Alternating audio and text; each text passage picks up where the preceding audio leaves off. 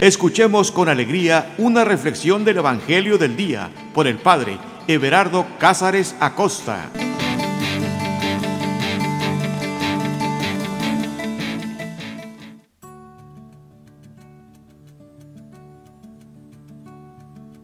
Carta de amor. Esa es la Sagrada Escritura. Una carta de amor. ¿Y a quién no le gusta leer las cartas de amor? Seguramente vas a decir, mm, padre, a mí nadie me ha escrito una carta de amor. Pues bueno, ¿qué te parece si te digo esto? Lee la Sagrada Escritura. Esa es la mejor carta de amor. No hay nadie que pueda superar la, la Sagrada Escritura en su amor. Hay, hay solamente que disponernos. Solamente hay que disponernos. Y te vas a dar cuenta que no solamente te transporta a otra situación. Mira, cuando tú lees un muy buen libro, el libro te lleva a diferentes lugares, diferentes paisajes, te traslada a diferentes escenarios, hace que te escapes de donde estás. La Sagrada Escritura es todo lo contrario. La Sagrada Escritura hace que estés más presente hace que los escenarios y las situaciones lleguen ahí, a donde tú estás, y se queden. La Sagrada Escritura es una carta de amor. Es Dios quien habla directamente a cada uno de nosotros. Y no hay que tener ninguna duda. Cuando recuerdo aquella persona ya joven, no, ya no era un adolescente, ya, ya era una joven, y me dice, Padre, no estoy muy segura si estoy o no estoy enamorada de ese muchacho. Yo le digo, por Dios, eh, claro que no estás enamorada. Y ella se me queda viendo y me dice, pero ¿por qué lo dice si no me conoce? Y tampoco lo conoce a él. Le digo, pues porque el amor no se duda. Si dudas, no es amor. Si estás completamente segura que estás enamorada, entonces lo estás. Dios no duda en ningún momento de su amor. Nos ha amado tanto que nos ha dado a su Hijo. Y basta que nosotros le abramos un poquito nuestro corazón para que nos demos cuenta que, como dice el profeta, Dios trata de seducirnos. Dios nos habla de su amor. Por eso, Leer esta sagrada escritura es tener una experiencia de amor. ¿Por qué? Porque es una carta de amor. Y como una carta de amor, hay que leerla con toda la atención posible, con toda la disposición dejando a un lado cualquier cosa que nos pueda distraer. Aunque estés en medio de una guerra, esa, esas escenas en las películas me gustan mucho. Que en medio del combate de guerra, cuando todo está más difícil, el soldado saca una fotografía de su novia o de su recién casada y la mira y agarra más fuerza. Así nosotros, en medio de la guerra, hagamos un momento de silencio Tomemos la Sagrada Escritura en nuestras manos. Si te ayuda, súbele el volumen, ponte los audífonos, pero sobre todo, prepara tu corazón. E iniciemos este momento en el nombre del Padre y del Hijo y del Espíritu Santo. Ven Espíritu Santo, clamamos tu amor. Ven Espíritu Santo, te invocamos sobre cada uno de nosotros. Ven Espíritu Santo y revela en nosotros la obra salvadora de Cristo.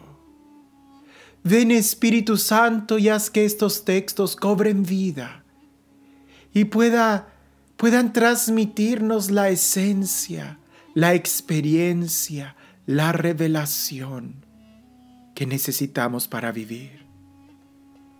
Ven Espíritu Santo Sopla sobre nosotros de la misma manera que soplaste sobre los agiógrafos, sobre los profetas. Y el día de hoy llénanos de ti, ponnos en sintonía con tu amor. Que podamos dejar todo para poner atención a ti. Porque tú eres mucho más radiante que el sol de mediodía y tu presencia eclipsa todo.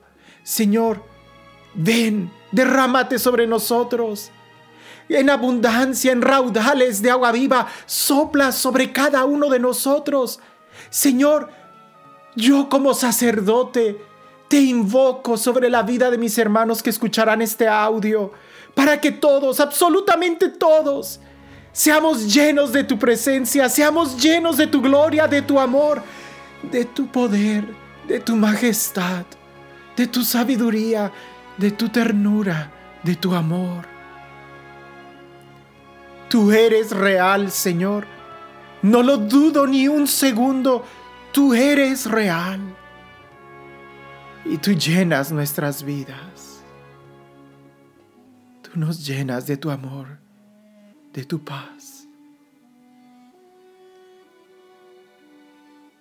Aquí estoy, Señor, para hacer tu voluntad. Habla, Señor, que tu siervo escucha. Pronuncia tu palabra, Señor, y todo será creado.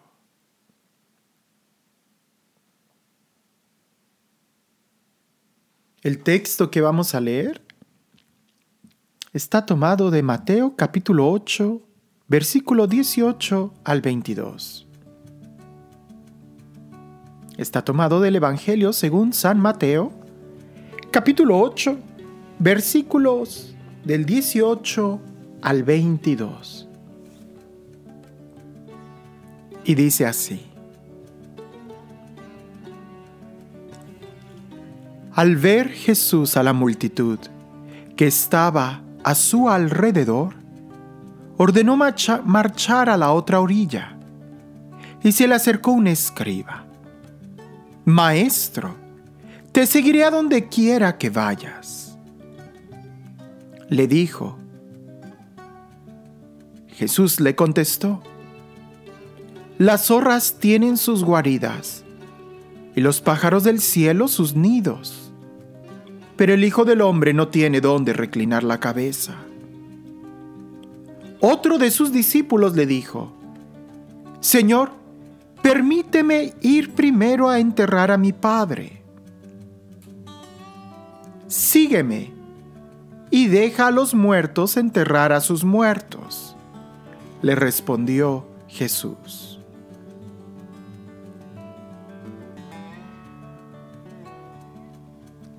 Sí que Jesús era un maestro muy exigente. Sí que Jesús era muy claridoso la forma de hablar. Quizás por eso no tenía tantos discípulos y al mismo tiempo tenía tantos seguidores.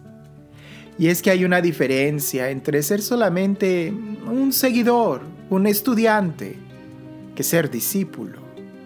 Ser discípulo es aquel que quiere vivir como el maestro. Y el discípulo es aquel que se sujeta a la disciplina del maestro. En cambio, el alumno, el seguidor, el fan es solamente aquel que, que sigue a su maestro en las cosas cómodas, en las cosas que les gusta, pero no en la disciplina. Jesús, Jesús es un maestro muy exigente y en este texto lo podemos ver. Pero algo que hay que subrayar es de que Jesús vive lo que predica y Jesús se exige primero a sí mismo. Nosotros lo vemos en el Evangelio, no solamente en la manera radical de la crucifixión, no, en la forma en cómo Él definitivamente se abandona a la voluntad del Padre, donde definitivamente Él no tiene donde reclinar la cabeza,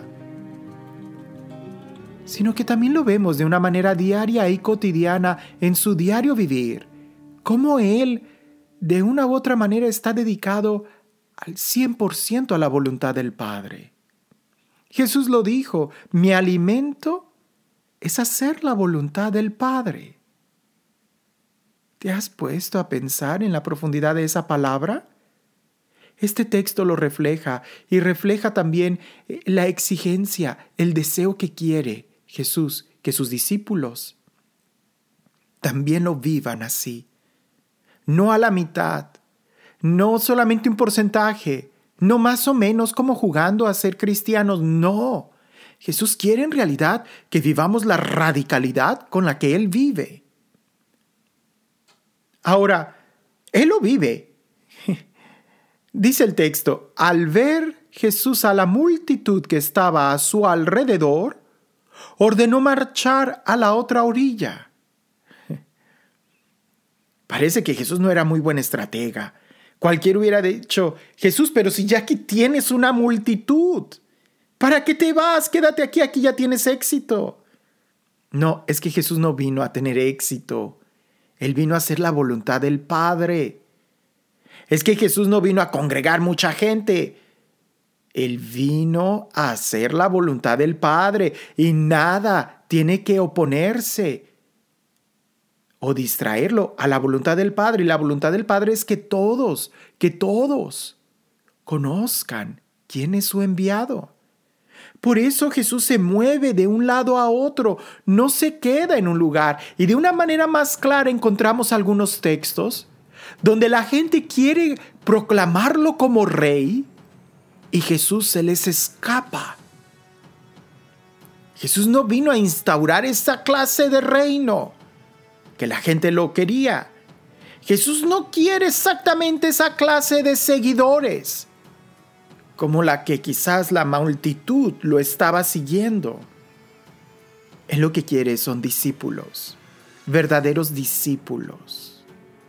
Ahora, hay una gran diferencia entre los maestros de aquella época y Jesús. claro, por supuesto que hay una gran diferencia. Pero para mencionar solamente algunas características, eran los alumnos, la gente, quienes se enlistaban a la escuela del maestro. ¿Verdad? Eran los discípulos quienes iban con fulano de tal y le decían, quiero, quiero ser tu discípulo y aquellos se sentían elogiados mientras más discípulos tuvieran, quería decir que su forma de vivir, su educación o su enseñanza era muy buena. Con Jesús no es así. Pareciese que si nosotros leemos el texto detenidamente, Jesús repele a la gente que quiere seguirlo por iniciativa propia. Es más bien Jesús quien llama a sus discípulos. Y eso no es común, no era común en aquella época, eh, no existía. En aquella época, si un maestro le decía a alguien, ven a mi escuela, e, era como de muy mala fama, era, nadie lo iba a hacer. Que, querría decir que el maestro estaba muy necesitado de alumnos o que era muy mal maestro. a Jesús eso no le importa. Jesús lo hace, Jesús llama. Jesús llama a sus discípulos, los llama. No es que los discípulos tomen la iniciativa, Jesús llama a sus discípulos. Por eso es importante que antes de que nosotros realicemos cualquier obra en la iglesia o en nuestra vida, tengamos la certeza que es por llamado y no por gusto. Porque si prestamos atención a este texto, por ejemplo dice, y se le acercó un escriba Maestro, te seguiré a donde vayas. O sea, el escriba es el que se le está acercando a Jesús para convertirse su discípulo. Es iniciativa del escriba. Y ve tú a saber cuáles serían las intenciones del escriba. Aquí lo que quiero subrayar es cuando es tu deseo, que cuando es el deseo de Jesús. Porque si es el deseo de Jesús, tus deseos no importan. Es duro, ¿verdad? Cuando tú eres capaz de decirle a Jesús como la Virgen María, he aquí la esclava del Señor, hágase en mí según su palabra. Si tienes esa actitud en la vida, podrás estar de pie ante la cruz. Pero si tú lo haces y sigues a Jesús porque te gusta, porque quieres, porque te sientes cómodo, porque te sientes identificado, porque te... Eh, habrá un momento en donde quizás ya no te guste, ya no te sientas identificado, ya no te sientas cómodo y entonces mejor ya no lo sigo. Y eso es una traición. Por eso no se trata de tus gustos, se trata de si eres o no llamado. He sido director espiritual de algunos jóvenes que quieren entrar al seminario e incluso de algunos ya señores casados que quieren enlistarse para ser diáconos permanentes.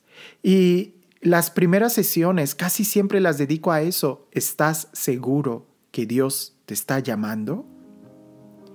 Y es, es verdad que, te, que Dios nos llama a través de muchas cosas, ¿no? Puede ser a través de un deseo, puede ser a través de un gusto, puede ser lo mismo que estoy negando. Puede ser que ese sea como el inicio de una vocación. Pero después tiene que haber un momento en donde ya no es que tú quieras, sino que tienes la certeza que Dios te está llamando. Por ejemplo, en el matrimonio. Cuando tú ves la muchacha, wow, está bonita, está bonita, te llama mucho la atención. Brillan tus ojos, wow, está bonita, es preciosa, está chula la muchacha. Eso es, eso es bien. Pero no estás pensando en casarte. Después de platicar con ella, sientes mariposas. Te enamoraste. Y sientes muy bonito y te gustaría y son tus gustos. Quieres estar con ella pero no estás pensando en casarte. Es hasta el momento donde ya no te mueve ni el gusto de que está bonita, ni tampoco te mueve el sentimiento de estoy enamorado de ella, sino la convicción y la certeza de que esa, ella, es la persona que Dios puso en tu camino y que los dos están remando hacia la misma dirección. Entonces es ahí donde ya podemos hablar de un llamado y de una vocación. No es por un gusto, no es por un placer. Por eso este texto es tan claro. Se le acerca el escriba y le dice a Jesús, Maestro, te seguiré a donde vayas. Ah, pero Jesús le contesta, Las zorras tienen sus guaridas y los pájaros del cielo sus nidos pero el Hijo del Hombre no tiene dónde reclinar la cabeza. ¿Qué es lo que buscas cuando sigues a Jesús? O en el matrimonio, por ejemplo. O con tus hijos. O, qué sé yo, cuando entras a la universidad. ¿Qué es lo que te mueve en la vida? ¿Las cosas cómodas? ¿Qué es lo que te mueve en la vida? Buscar una casa bonita, un coche, una almohada de plumas de ganso. ¿Qué es lo que te mueve en la vida? Si es el gusto, siempre vas a sufrir.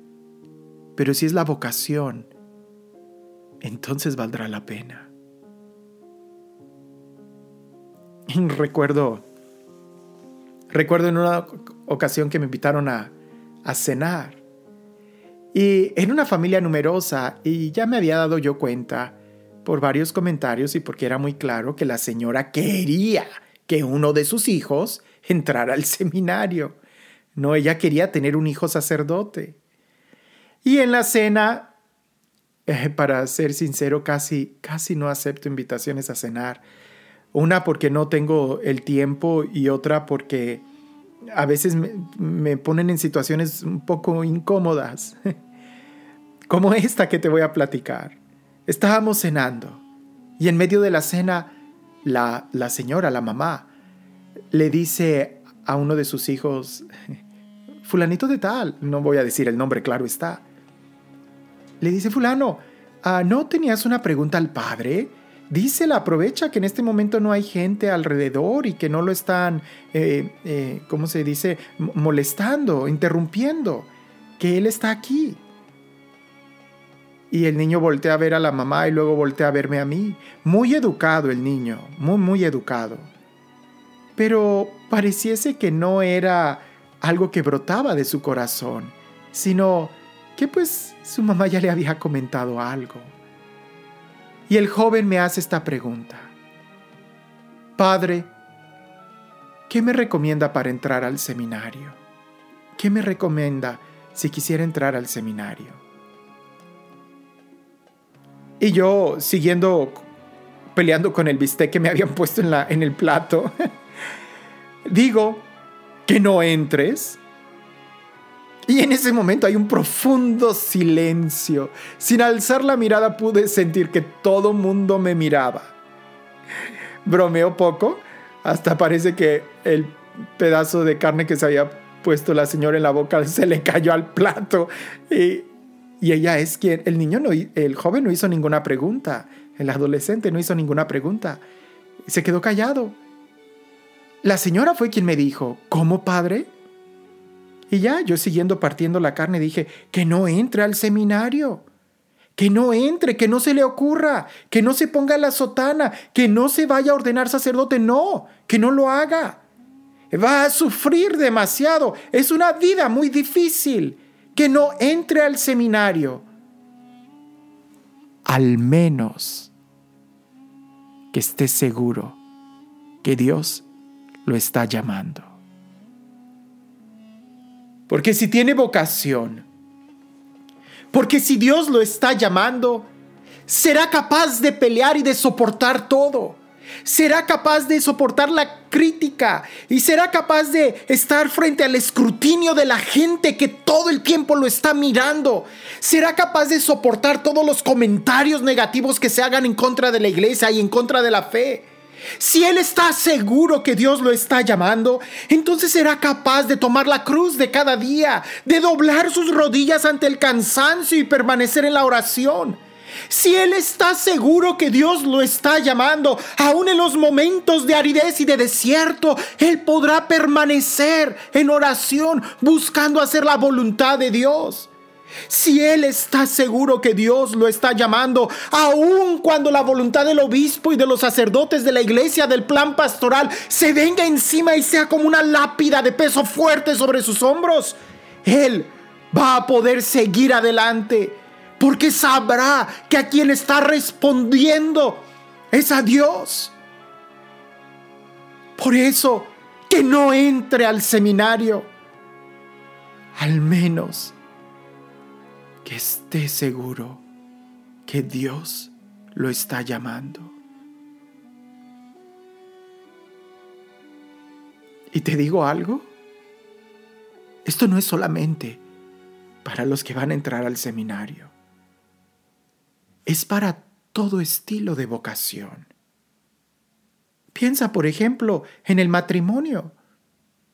Si no estás seguro que quieres casarte, no te cases.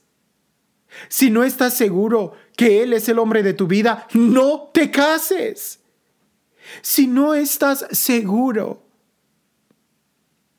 que ella es la mujer de tu vida, no te cases. Porque entonces no vas a poder aguantar dormir con alguien a quien no amas.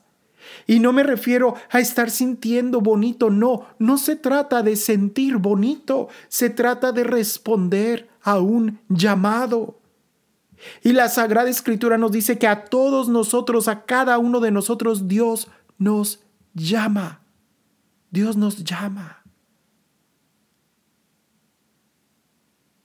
Creo que una de las cosas terribles de esta cultura que estamos viviendo el día de hoy es de que vivimos movidos solamente por lo que me gusta aquí y ahora. Si mañana no me gusta, lo tiro. Pero así no es, así no funciona la vida. Tenemos que seguir algo más alto, una vocación, un sueño, algo mucho más elevado que nos haga ser capaces de luchar y de dar la vida y de rendirnos por aquel ideal, aunque no lo veamos. Como los soldados que van a la guerra. Lo hacen y son capaces de arriesgar su vida por el ideal que tienen. Salvar a sus familias, salvar su patria. por su hija, por su hijo, son capaces de estar ahí, en un campo de guerra. Y continuamente a los soldados se les tiene que estar recordando el ideal, el ideal, el por qué lo hacen, el por qué lo hacen. Pero cuando tú sigues a Jesús y no hay un por qué, cuando tú te casas y no hay un por qué sólido, y el por qué es, pues porque me siento bien, me gusta, es cómodo. Eso va a desaparecer. Eso va a desaparecer. Hoy te gusta el chocolate, mañana te va a gustar la fresa, el vainilla, qué sé yo. La vida no se trata de gustos. Los gustos son solamente una motivación para dar los primeros pasos, pero jamás para tomar decisiones. Jesús fue bien claro, bien claro. Las zorras tienen sus guaridas y los pájaros del cielo sus nidos, pero el Hijo del Hombre no tiene dónde reclinar la cabeza. Pensar en el sacerdote es claro. Si tú vas a enlistarte en el ejército de Dios, tienes que tener claro que no va a haber comodidad. Padre, pero si yo sé, he visto la rectoría que tienen y, y mira la camioneta que tienes, no, no se compara. No, no se compara. Nuestra verdadero bien, nuestra verdadera primicia, nuestra verdadera gloria es seguirlo a Él. Lo demás no importa. Lo mismo en el matrimonio. Seguirlo a Él. Cuando tú sigues a Jesús en el matrimonio, todo queda eclipsado. Pero cuando no está Jesús en el matrimonio, no va a haber no va a haber una cama lo suficientemente grande para que puedas tolerar vivir, dormir con alguien a quien no toleras. No va a haber una rectoría en una parroquia lo suficientemente grande para escapar de los parroquianos. O no, no lo habrá. No estarás en la parroquia más lejana de la diócesis para escapar de la mirada del obispo. no, no lo habrá. Por eso tenemos que responder a Dios. Eso es todo. Hubo otro discípulo, aquel el segundo sí era discípulo.